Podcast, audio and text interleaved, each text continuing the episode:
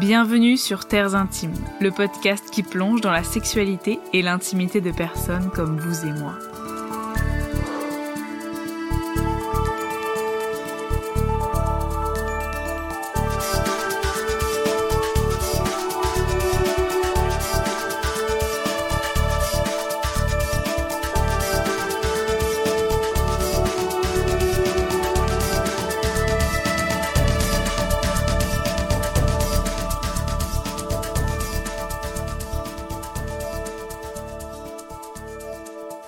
Dans ce nouvel épisode de Terres Intimes, je reçois Mélissa, une jeune sexothérapeute.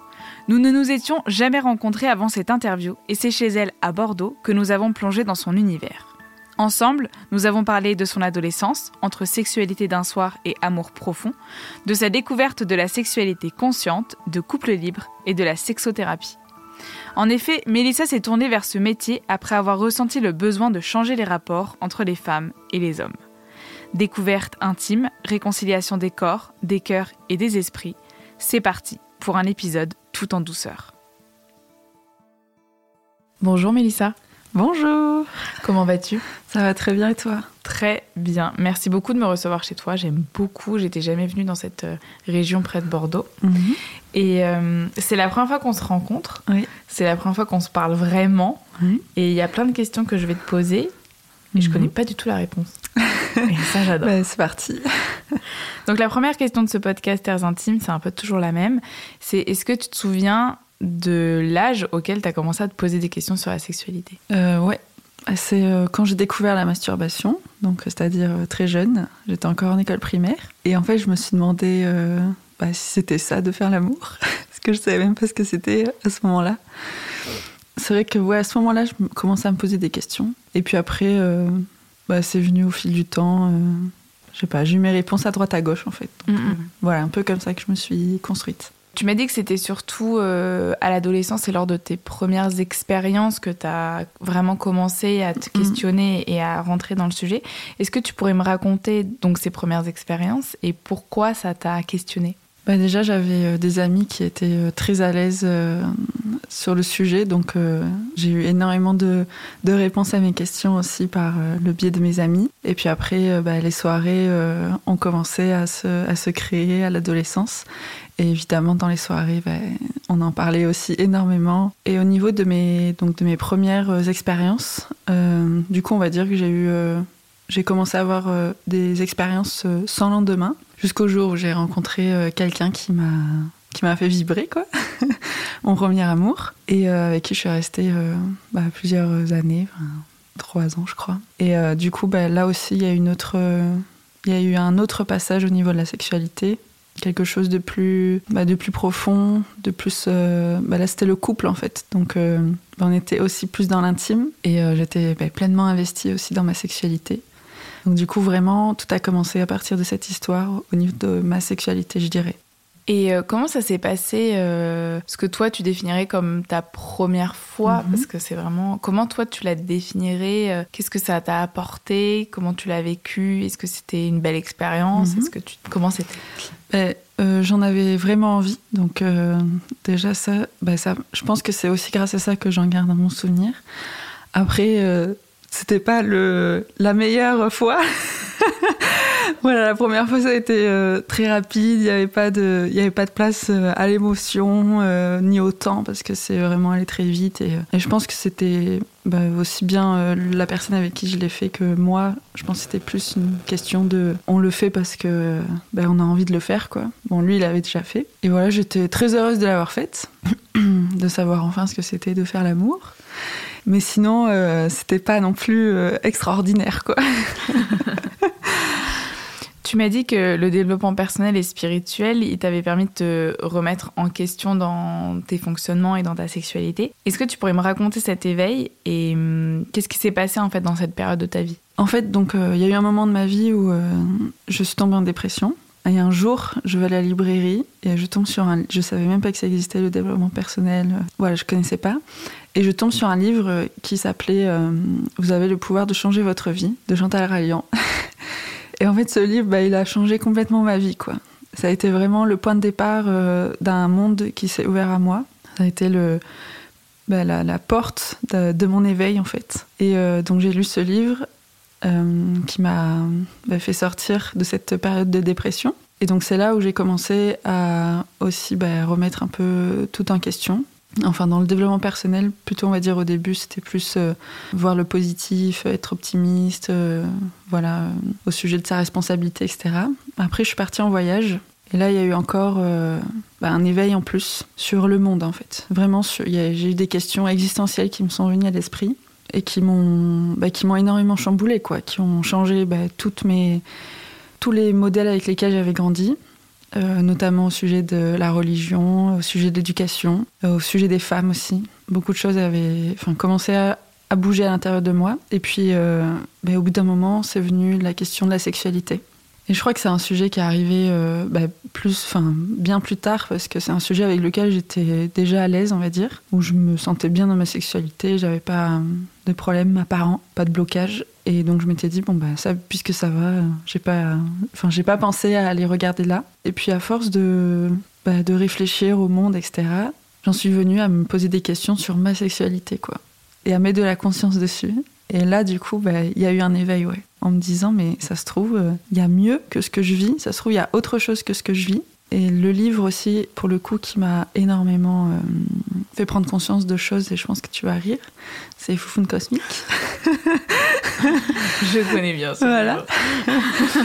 et là, je me suis dit, ah ouais, déjà, je m'intéressais énormément euh, à la femme, et en plus, j'avais j'avais ce côté spirituel qui était en moi, et relié à la sexualité, bah, c'est un monde en plus qui s'est ouvert, quoi.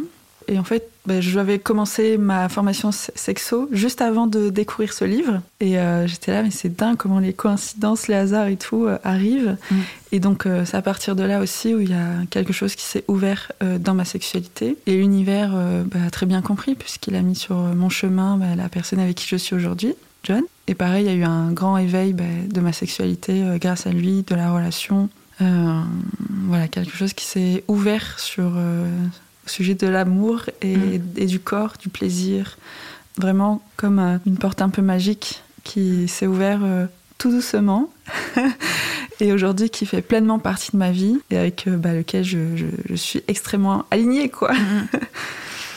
tu me parles justement de ces croyances euh, en fait que tu as dû déconstruire finalement euh, lors de ton, de ton réveil spirituel et, de tes voyages. Est-ce que tu pourrais juste me parler de une ou deux croyances où tu as vraiment senti que ça avait impacté le changement de vie ensuite? Quelles croyances en fait pesaient entre guillemets sur euh, représenter des œillères en quelque sorte? Mm. En fait, quand je, avant que je parte en voyage, j'étais censée continuer mes études et j'avais comme projet de voilà, d'avoir un poste à responsabilité pour gagner très bien ma vie, de rentrer dans le monde du salariat pour être euh, voilà rangée, avoir des enfants. Voilà, c'était ma, on va dire, c'était la destinée que j'avais envie de prendre. Et ensuite, euh, bah, je me suis aperçue que c'était pas du tout le, le schéma que j'avais envie de suivre en fait. Il y a eu vraiment un, bah, là, un grand changement qui a surtout surpris mes parents. Euh, voilà, j'ai voulu me mettre à mon compte. D'un coup, je voulais plus avoir d'enfants. Il y a eu voilà, beaucoup de choses qui ont changé à ce niveau-là sur euh, ma vie euh, personnelle. Et ça m'a fait énormément de bien justement de me poser ces questions, de me dire mais est-ce que j'ai vraiment envie quoi? Et aussi de remettre de la conscience sur le travail. Parce que quand je suis partie en voyage, ben, je savais pas du tout ce que j'allais faire. En fait, j'étais perdue à ce niveau-là. Et voilà, avec le temps, je me suis dit mais en fait, je veux travailler pour moi quoi. je veux faire des trucs que j'aime pour moi. Le monde de l'entreprise ne ne matche plus avec moi. Et ça, ça a été compliqué aussi parce que bah, j'ai grandi toujours avec cette idée que c'était mieux ça en fait. Et donc là, il fallait que je trouve mes propres réponses, que je, que je reconstruise en fait euh, une, base, une, idée, euh, un cadre autour euh, bah, de l'auto-entrepreneuriat. Et ça a mis énormément de choses en question, notamment sur mon estime de moi, sur ma légitimité, sur mes passions, parce que bah, je suis partie en voyage en me disant que j'avais zéro passion. et après, je me disais, mais si tu veux être à ton compte, euh, faut bien que tu aies une passion ou ouais, qu'est-ce que tu vas faire? Donc, euh, bah, ça m'a permis de me reconnecter quelque part, euh, enfin, c'est sûr même, à moi en fait. Cette, cette envie de, de, quitter le salariat pour travailler pour moi. Donc, je dirais que voilà, la, bah, la plus grosse croyance que j'ai dû euh, déconstruire, c'était l'idée qu'il n'y avait pas euh, un chemin idéal en fait. Et surtout euh, que ce chemin-là, il convient pas à tout le monde et pas à moi du coup. Et qu'est-ce qui t'a fait passer de cette prise de conscience à l'idée que tu voulais faire de la sexothérapie? Bah, en fait, plus le temps passait et plus je m'intéressais à la condition féminine. Au début, j'étais plus dans une démarche, on va dire, de colère. j'étais dans le féministe euh, énervé, on va dire. Mhm. Et en fait, le temps, euh, donc, euh, le temps est passé et, et puis j'en avais marre en fait d'être en colère, quoi. Parce que j'avais énormément de colère en moi et je me suis dit, mais moi, voilà, moi, j'aimerais aider les femmes en fait. J'aimerais aider les femmes, mais comment tu veux le faire? Alors, je me suis renseignée, quoi. Je me suis renseignée. je me suis renseignée et, et à un moment, la sexualité est apparue et là ça a été vraiment comme une évidence. C'est allé très vite parce que je m'intéressais pas plus que ça à la sexualité. Et quand j'ai commencé à regarder des émissions comme Je t'aime, etc., euh, ou regarder des comptes Instagram qui parlaient de sexualité euh, féministe en quelque sorte, ben, je me suis dit c'est exactement ça que je veux faire. quoi. Et, euh, et, là ça a été comme une évidence. Ça faisait des mois que je cherchais quoi faire et là j'ai dit ok c'est bon je vais faire ça. Et tout de suite j'ai trouvé ben, une formation avec Alain Iril en fait, en tout, ça a mis trois mois hein, pour que je m'inscrive, pour que j'aille à la formation. c'est vraiment, ça a été très très vite. Alors que j'avais aucune notion en sexo, juste l'envie de faire. Et l'expérience a été euh, bah, inoubliable. Hein. Vraiment, ça a été un moment euh, extraordinaire. Quand j'étais à la formation, c'était comme une évidence, quoi. Euh, j'étais à la formation et je me disais, mais c'est là que je veux être, en fait. Mm. C'est ça que je veux faire. Je trouve ça vraiment fou dans les, dans les chemins d'entrepreneuriat. Il y a vraiment un, un long moment et il faut faire confiance au timing mm. et à notre envie. Et quand c'est prêt, c'est prêt. Quoi. Il n'y a, plus, de, y a plus aucun obstacle. Et quand c'est long, c'est long aussi. Ah oui, je, suis bien d'accord avec ça. Et donc, tu as fait ta formation de mm. sexothérapeute. Et en parallèle de ça, tu as rencontré John, qui est ton partenaire actuel. Donc, Exactement. en fait, tout s'est présenté à toi pour que tu vives à fond ces expériences et que tu les expérimentes, donc ce que tu allais euh, transmettre. Est-ce que tu pourrais me parler de, de ta relation avec, euh, avec lui et hum, Qu'est-ce qui s'est passé quand tu l'as rencontré? Qu'est-ce que tu as découvert sur toi? Donc j'ai rencontré John et tout de suite, bah, lui, il m'a dit qu'il était magnétiseur, que voilà, il était aussi dans, euh, dans la spiritualité et tout. Donc euh, bah, déjà, ça a matché énormément de, de ce côté-là. Et euh, c'était pendant le confinement, on s'est rencontrés sur une, application. C'était c'était enfin, voilà, chouette, on a parlé pendant un mois. Et après, on s'est dit, bon, allez, c'est bon, on se voit et tout. C'est-à-dire que pendant tout ce temps, en fait, je lui avais pas vraiment parlé de mon métier je sais pas, enfin, me présenter, dire que je suis sexothérapeute ou que je suis dans cette voie. au début, je craignais un peu cette partie-là en me disant euh, bah, va projeter des choses sur moi que j'avais pas forcément envie parce que bah, derrière cette étiquette, euh, je suis toujours moi.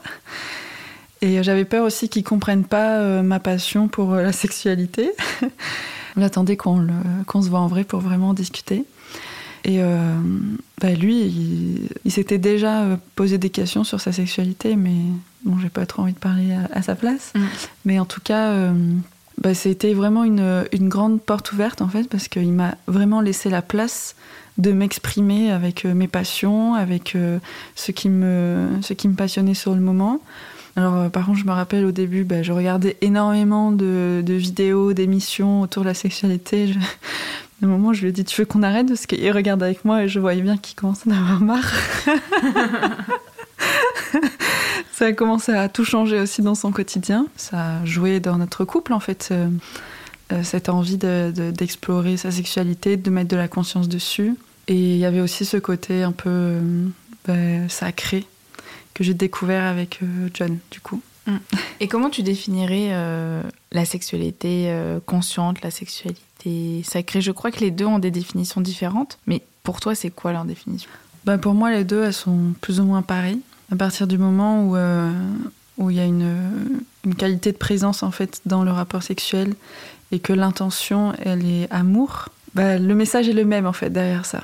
Quand on fait l'amour en fait et qu'on met pas cette, cette, intention pure d'amour en fait, où on laisse la place euh, que à l'authenticité, au plaisir, quelque chose de très d'intuitif dans ses rapports sexuels. Il y a comme un, cycle en fait qui se, qui se perpétue dans les relations sexuelles qui fait qu'on a une sexualité plus ou moins mécanique en fait. Et en fait, dans, ces, dans cette forme de sexualité, je me suis aperçue que il n'y avait pas la place à l'émotion, à la sensation.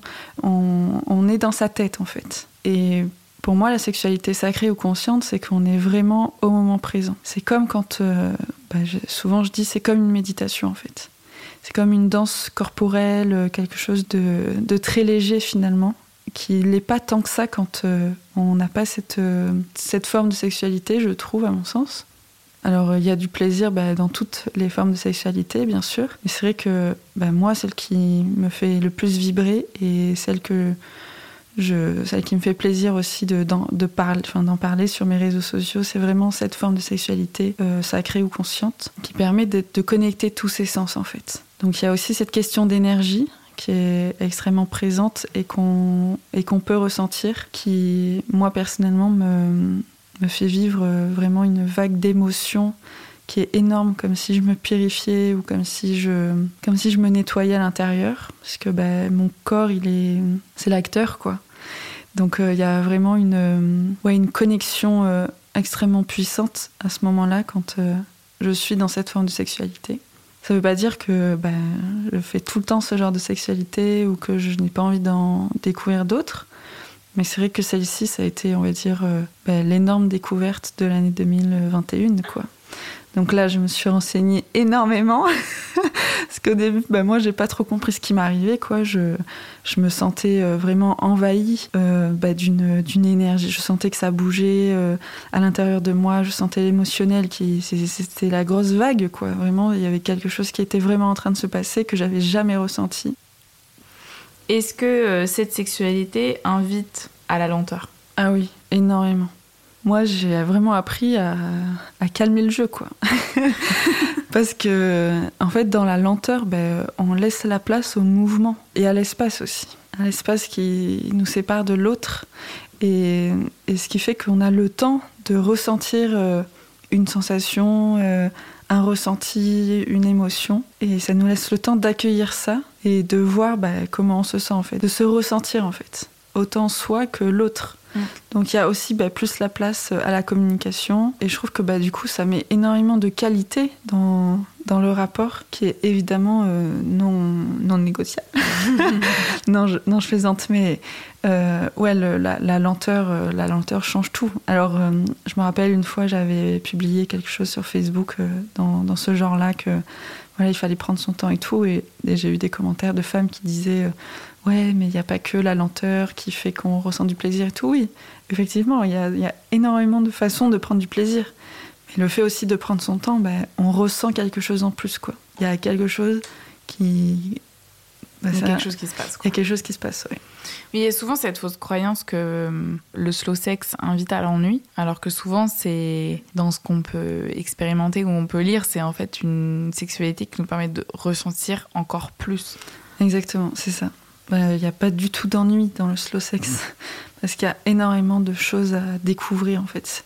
Ça se finit jamais en fait. Mm. Il n'y a jamais de moment où euh, ben, on ne sait plus euh, quoi faire parce que bah, c'est toujours différent en fait, en fonction de bah, déjà de la personne avec qui on est, ça dépend de notre énergie du moment, ça dépend de ce qu'on est en train de vivre bah, en, ce moment, le rapport au corps aussi qui change, voilà, et tout ça en fait, bah, ça, ça influe sur le moment. Il y a... donc forcément, on ressent jamais la même chose, mm. et c'est ça qui est extraordinaire, tu vois, c'est qu'en fait, il y a toujours quelque chose qui change finalement. En fait, ça laisse l'espace à tous tes états d'être d'exister et comme t'es jamais pareil, bah ça laisse l'espace à toutes les choses de s'exprimer. Exactement. Donc c'est presque, enfin il se passe presque encore plus de choses que quand c'est rapide, quoi. Bah, en tout cas, euh, pas mal de choses. il y a de quoi faire. Mm, c'est ça. J'ai vu sur les réseaux sociaux que tu commençais à parler de, la question de relations libres que tu expérimentes avec ton partenaire. Est-ce que tu pourrais me parler de ce que ça signifie mm-hmm. et comment on expérimente une sexualité consciente dans un couple libre? Très bonne question. Alors, pour moi, le couple libre, bah, il a la définition qu'on veut lui donner. C'est-à-dire que c'est une définition qui est totalement libre, pour le coup, qui appartient à chacun et qui doit être en résonance avec euh, bah, les idées et les envies de chacun. Enfin, il y a énormément de définitions. En tout cas, la, nôtre a été de, de se dire que bah, nous, on est le couple, donc euh, comme une base, comme un noyau, et que autour de ça, ben, on pouvait avoir euh, d'autres expériences, on pouvait s'autoriser à faire d'autres rencontres. Donc euh, à partir euh, d'un moment dans notre couple, ben, il s'est posé la question justement de cette ouverture et on s'est venu à nous assez naturellement. Donc on a décidé ben, de s'ouvrir pour voir ce que ça faisait. Et on n'est pas du tout déçu du voyage, parce qu'on ne se verrait pas du tout revenir à une forme de couple exclusif. exclusif. Voilà. Ensuite, donc, euh, j'ai découvert cette année que la sexualité sacrée ou consciente, on peut la mettre euh, partout, dans toutes les façons dont on fait l'amour et dans tout ce qui nous fait plaisir d'explorer. Donc, ça se limite pas juste à un, juste à un rapport qui est toujours très lent et toujours pareil en fait. Et quand j'ai compris ça, bah, là, j'ai eu envie euh, tout de suite bah, de de faire plein d'explorations, quoi. Euh, parce que je me suis dit, ben, en fait, je peux vivre ça avec d'autres personnes qu'avec mon partenaire et, découvrir d'autres choses que je me suis pas autorisée jusqu'à aujourd'hui parce qu'il y a une part de moi aussi peut-être qui avait peur ou des choses comme ça. Donc en fait, ben, l'important c'est de suivre son, son, envie et son intuition.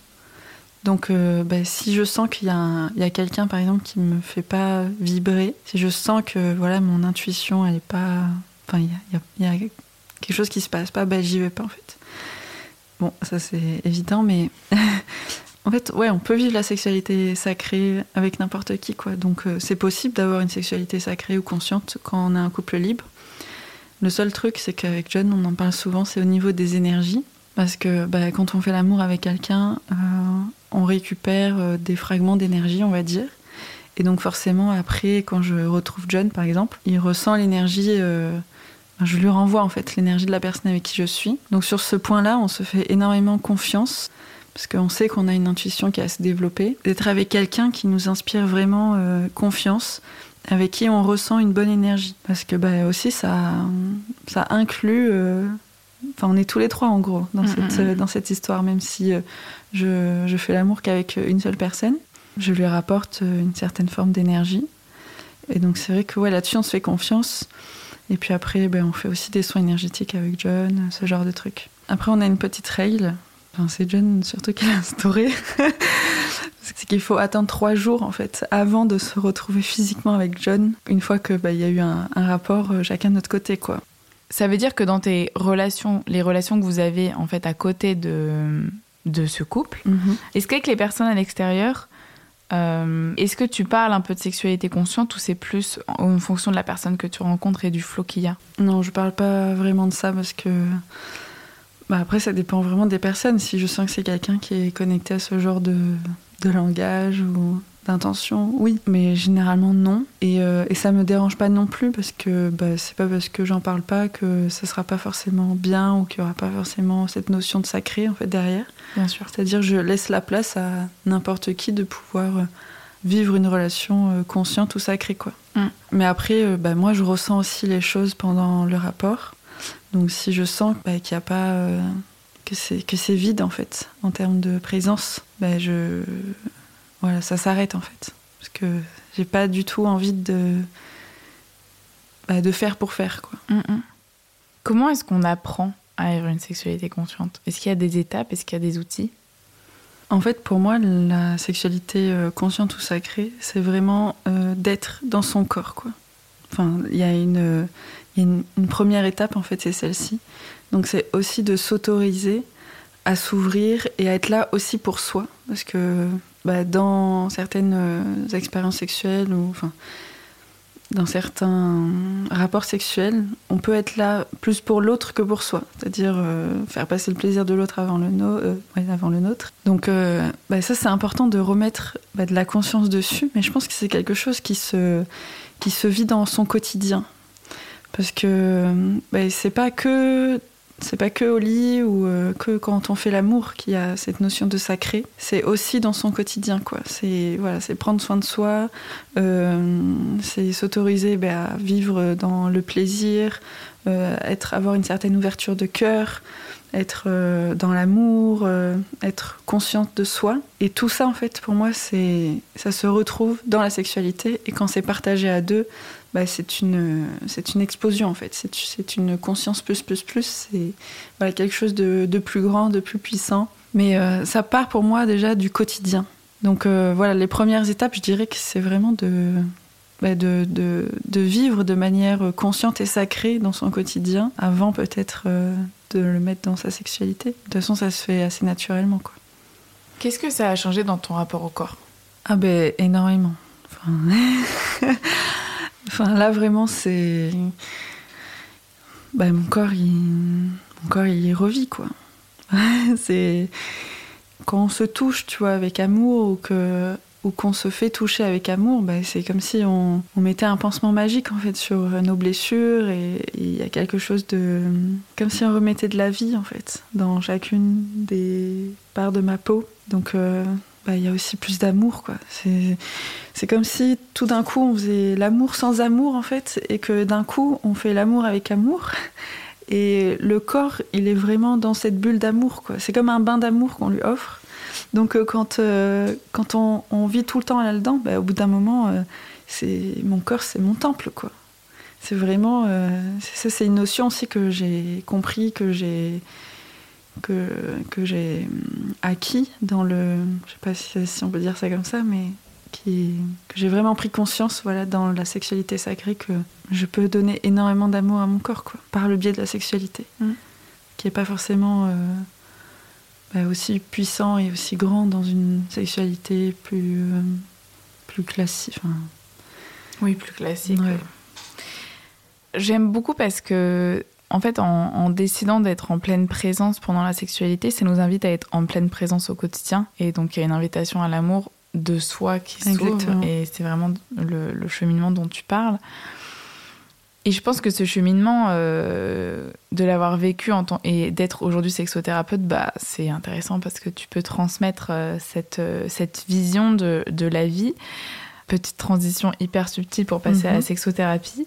Est-ce que tu pourrais nous parler donc de ce métier et en mhm. fait un peu une présentation de les objectifs de, avec tes patients en fait comment comment ça se déroule? Qu'est-ce que tu cherches à apporter en fait à tes patients? Ben, bon, ben moi j'accompagne uniquement des femmes.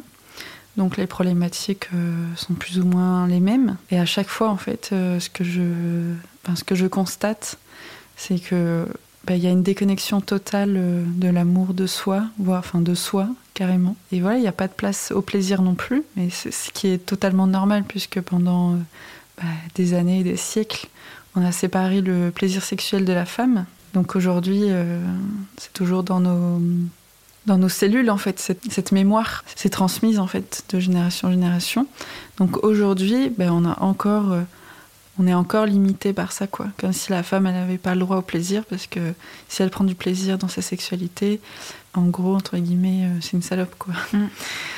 donc euh, ben, ça il y a voilà énormément de croyances énormément énormément de croyances à changer autour de ça qui revient quasiment à chaque fois quoi quels outils tu proposes euh, j'imagine que c'est différent en fonction de chaque histoire des femmes qui se présentent euh, à toi.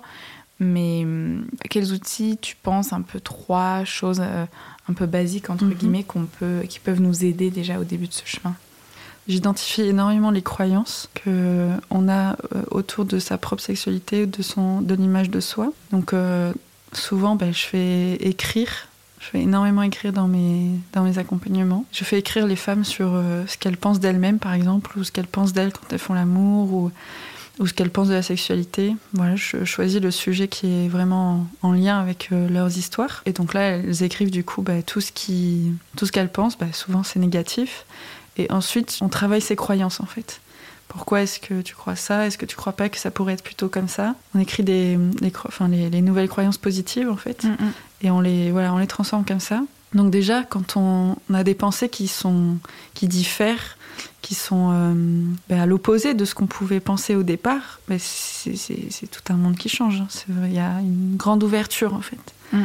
Donc déjà, il y a ça. Et ensuite, euh, bah, j'inclus beaucoup euh, cette notion de tantra, qui est justement de prendre le temps avec des exercices comme par exemple bah, juste des caresses ou se caresser le visage. Ou... En tout cas, voilà, une, reconnexion bah, à une partie du corps, par exemple, mais avec beaucoup plus de conscience, beaucoup plus de présence, beaucoup plus d'amour, qui peut déjà... on peut déjà se sentir plus à l'aise dans un moment plus intime, sans que ça soit de la pénétration, quelque chose qui peut être plus mm. fort quoi, en termes d'émotion. tu me parlais d'une autre observation que tu avais eue avec euh, les patientes, c'est euh, une grosse baisse de désir. Mhm. Donc ça, c'est relié au fait qu'il y ait une déconnexion au corps et qu'il y ait beaucoup de croyances de, de ne pas pouvoir être connecté à ton désir, parce Mhm. qu'en fait on n'a pas le droit. Enfin, dans l'imaginaire collectif, il y a- c'est en train de se déconstruire, mais il y a quand même ce truc d'une femme n'a pas trop le droit d'être connectée à ses désirs, que ce soit dans la sexualité ou ses désirs de créer dans la vie. Tu as observé ça et hum, comment on peut faire pour dépasser un manque de désir euh, dans un couple, par exemple? Alors, donc le manque de désir, il peut y avoir donc mille, euh, mille raisons pour lesquelles il y a un manque de désir. Ça peut être relationnel, ça peut être en lien avec euh, sa contraception, ça peut être en lien avec son corps physique, ça peut être en lien avec ses histoires passées, avec la relation de ses parents. Enfin voilà, il y a énormément de raisons. Mais en tout cas, ce que j'invite à faire quand euh, une femme vient me voir pour me dire qu'elle a plus de désir, c'est à, s'arrêter en fait de vouloir en avoir. Parce que pour moi, c'est ben, le temps d'introspection en fait. C'est le temps de faire une pause et de mettre de la conscience sur euh, son histoire, sur ce qu'on a vécu, de libérer peut-être euh, des blessures, vraiment de rentrer à l'intérieur de soi et de voir ce qui est vraiment là en fait. Mais voilà, mettre plus de conscience en soi et oublier cette, cette notion de, bah, de performance en fait, Mm. parce que ça reste toujours de la performance. Mais si euh, on me dit souvent, ouais, mais mon copain, euh, le pauvre et tout, enfin, comment il fait parce qu'il est frustré, ouais, j'entends, mais en fait, ton plaisir à toi, ton désir à toi dans ce moment, bah, c'est de ne pas faire. Donc ça, c'est important de respecter sans, sans se dire que c'est mal en fait. Il faut accepter que des fois, dans la vie, notre corps, il passe par des temps où il a besoin d'une pause. Peut-être que depuis tout ce temps-là, tu as reçu à l'intérieur de toi énormément de, bah, de douleur, en fait, de, souffrance, qu'il est temps aujourd'hui que tu prennes soin de ça. Donc ça se manifeste par euh, cette non-envie. Ton corps te parle, en fait.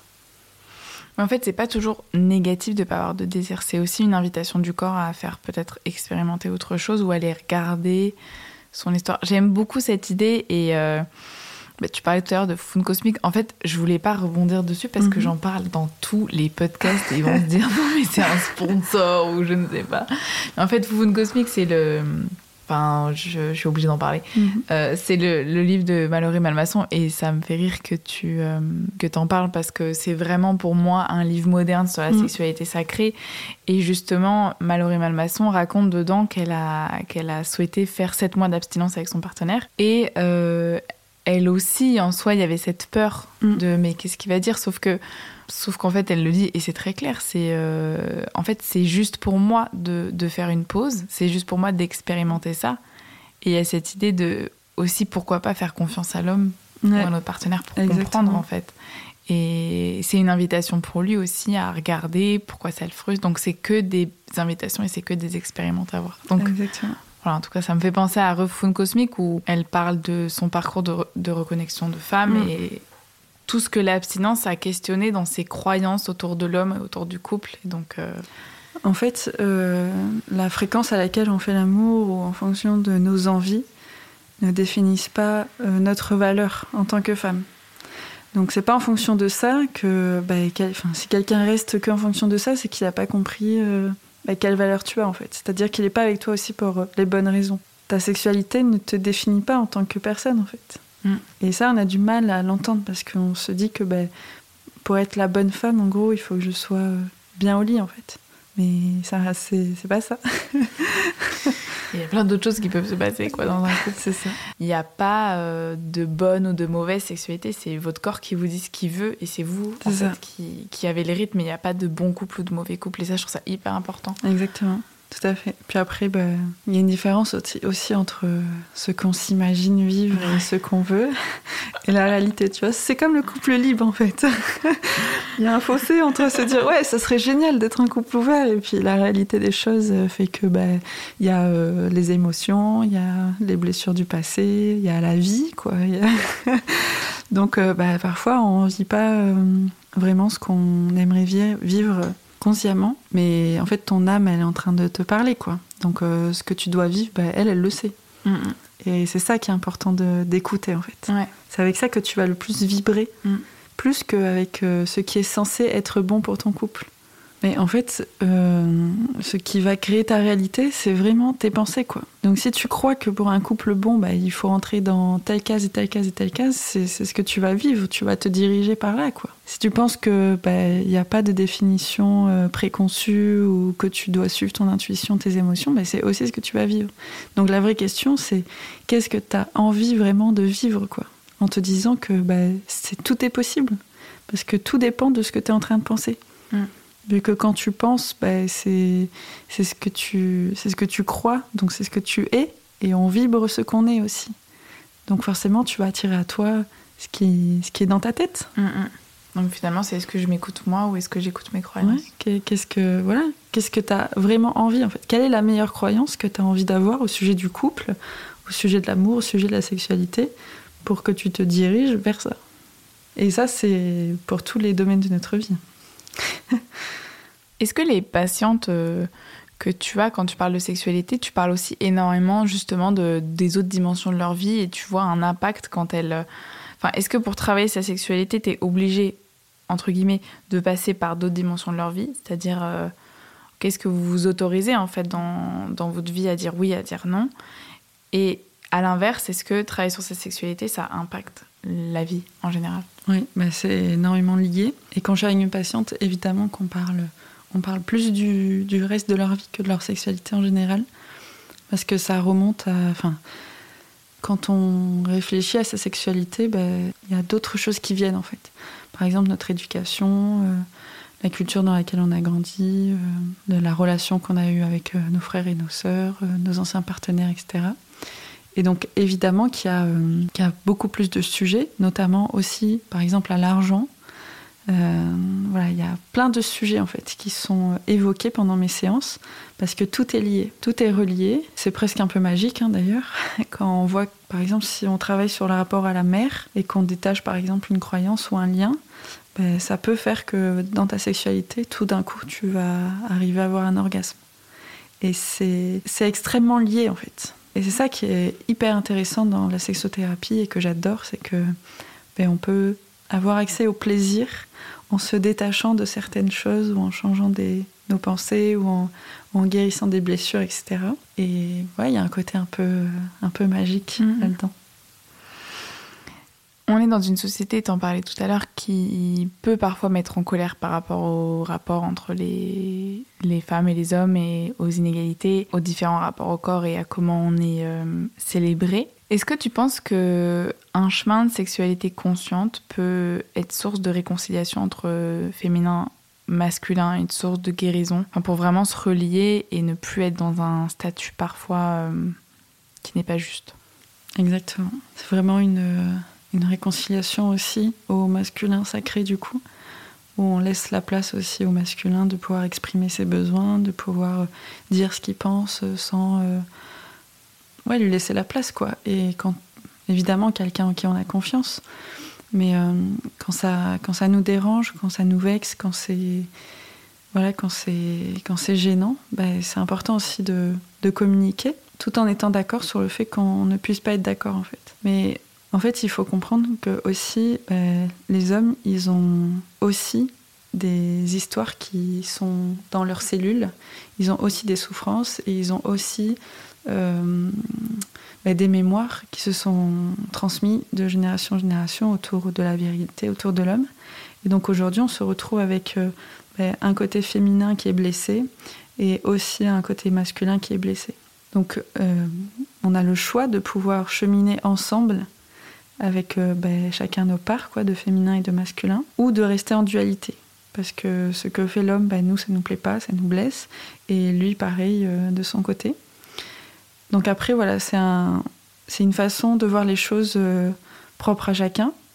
Moi, en tout cas, j'ai choisi de créer un pont entre les hommes et les femmes, de manière à ce qu'on puisse vivre ben, en harmonie, et surtout que je puisse être en harmonie aussi à l'intérieur de moi, sans que je me sente en colère. Je lâche en fait le, le bâton ardent de la femme qui, euh, qui est énervée par euh, cette euh, société d'injustice, par ces injustices, parce que ce n'est pas de ma responsabilité, c'est-à-dire que je porte des choses qui ne sont pas à moi, et je décide de cheminer vers un chemin plus, plus en harmonie, en acceptant que chacun, on a nos histoires, on a nos souffrances, on a nos blessures, et que c'est possible de s'élever ensemble en fait.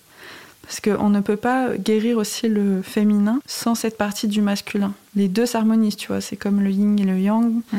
Il faut qu'il y ait les deux en fait. Et pour ça, ben, ça demande aussi de se réconcilier avec euh, euh, le côté masculin, quoi. ce que j'aime beaucoup, c'est que tu as eu cette colère et je pense que c'est difficile de ne pas l'avoir aujourd'hui. Et en fait, c'est redirigé. Et je trouve que l'énergie de la colère, elle peut être source de belles choses. Mm. Euh, ça dépend vers quoi on la dirige. Et toi, ta direction, ça a été de te dire, OK, je vais rentrer dans l'action là. Et je vais aller discuter. bah, euh, les femmes qui sont euh, en colère aujourd'hui, je les comprends évidemment. Et, et je crois aussi que tout est juste. C'est-à-dire que heureusement qu'il y a eu des femmes en colère aussi, parce que c'est aussi ces femmes qui ont été en colère qui ont réussi à porter des choses en plus, à, nous donner accès à des nouveaux droits, etc. Et peut-être que c'est un cycle aussi, tu vois, que on essaye un peu de trouver sa place en tant que femme dans cette société. Parfois, ça passe par la colère, parfois on en sort, parfois on peut revenir. Et en fait, bah, la vie, c'est ça, tu vois. C'est vraiment bah, le mouvement, c'est le, le cycle, c'est donc euh, ok, enfin, j'aime aussi le fait qu'il y ait des femmes en colère, quoi. Même si je le suis plus. Surtout que quand on travaille sur soi aussi, je veux dire, quand on, on, met, on guérit ses blessures par la thérapie ou par les expériences de vie, ben, tout d'un coup, on se met à briller en fait de plus en plus. Et je pense que quand on est justement dans, cette, dans cet état d'élévation, quoi, je sais pas comment dire, quand on est aligné, voilà, ben, on inspire en fait on inspire les autres à être pareil. Et je trouve que c'est bah, un message beaucoup plus fort que de montrer qu'on est en colère parce qu'il y a des, il y a des injustices. Mm. Tu vois en fait, pour moi, la meilleure façon euh, de, de, contribuer à un monde meilleur, c'est, pour moi, ce n'est pas d'être en colère et de lutter, etc. Mais c'est plutôt de bah, faire la paix à l'intérieur de moi et montrer que bah, je, je suis dans la lumière en fait, mm. pour que les autres puissent se dire mais c'est génial la façon dont elle vit, j'adore, j'aimerais trop moi aussi faire comme ça. Bah, ok, je vais faire comme ça. et en fait, en étant comme ça, bah, ça limite aussi, euh, enfin on se reconnecte à l'amour, voilà, on, on, revient à quelque chose de plus, euh, on, revient à son essence en fait. Je mm, mm, Je sais pas encore s'il y a une meilleure euh, façon ou pas, mais je pense que cet équilibre de s'écouter et de se dire, ok, est-ce que là je, est-ce que là j'ai l'énergie d'aller en, lutte entre guillemets, est-ce que c'est juste pour moi, est-ce que là j'ai envie de me d'aller regarder euh, à l'intérieur et de voir, euh, là je vais faire une petite pause, je vais être à l'intérieur et, et c'est un travail tout aussi intense. Euh, c'est vraiment un équilibre que je trouve hyper beau. Comment tu définirais ton intimité? Le premier mot qui me vient là, c'est libre. C'est-à-dire que ben, en fait, j'ai toujours le choix, quoi. J'ai toujours le choix de, de dire euh, non, de dire oui. Je me laisse euh, la porte ouverte à ce qui vibre euh, à l'intérieur de moi au moment précis. Donc ton intimité, c'est un espace de choix. Ouais, exactement. Quel dernier conseil tu donnerais aux auditeurs, aux auditrices pour quelque chose qui, qui te fait du bien, quelque chose qui te parle, qui te mhm. porte? Le conseil que j'ai envie de donner aujourd'hui, c'est celui de s'écouter en fait. Mais de s'écouter vraiment c'est-à-dire autant dans ses relations que dans sa sexualité. Parce que la petite voix qui est à l'intérieur de toi et qui te dit que tu n'es pas avec la bonne personne, c'est que tu n'es pas avec la bonne personne. Alors parfois on ne veut pas le voir parce que bah, c'est difficile, quoi. Mais en fait, ça revient toujours à ça. Là, c'est vraiment bah, l'âme qui s'exprime, quoi. Et euh, même si ça te demande parfois de passer par euh, des événements qui vont être bouleversants, ça va quand même changer. Tu vas vivre un changement, en fait, une transformation. Mm. Et une fois que ben voilà, tu auras écouté cette voix, tu, seras beaucoup plus euh, aligné, quoi. Tu, seras, tu te sentiras mieux. Tu as vécu cette expérience, toi, cette expérience de où ta voix, elle te disait t'es pas avec la bonne personne et ça t'a amené à devenir un papillon? Ouais, ouais, yes. Merci beaucoup, Melissa. Avec plaisir. Merci à toi.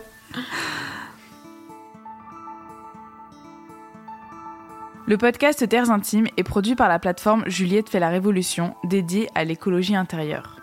Si l'épisode vous a plu, n'hésitez pas à le partager à vos proches, à mettre des petites étoiles sur Apple Podcast ou à venir vous abonner sur le compte Instagram Juliette fait la révolution.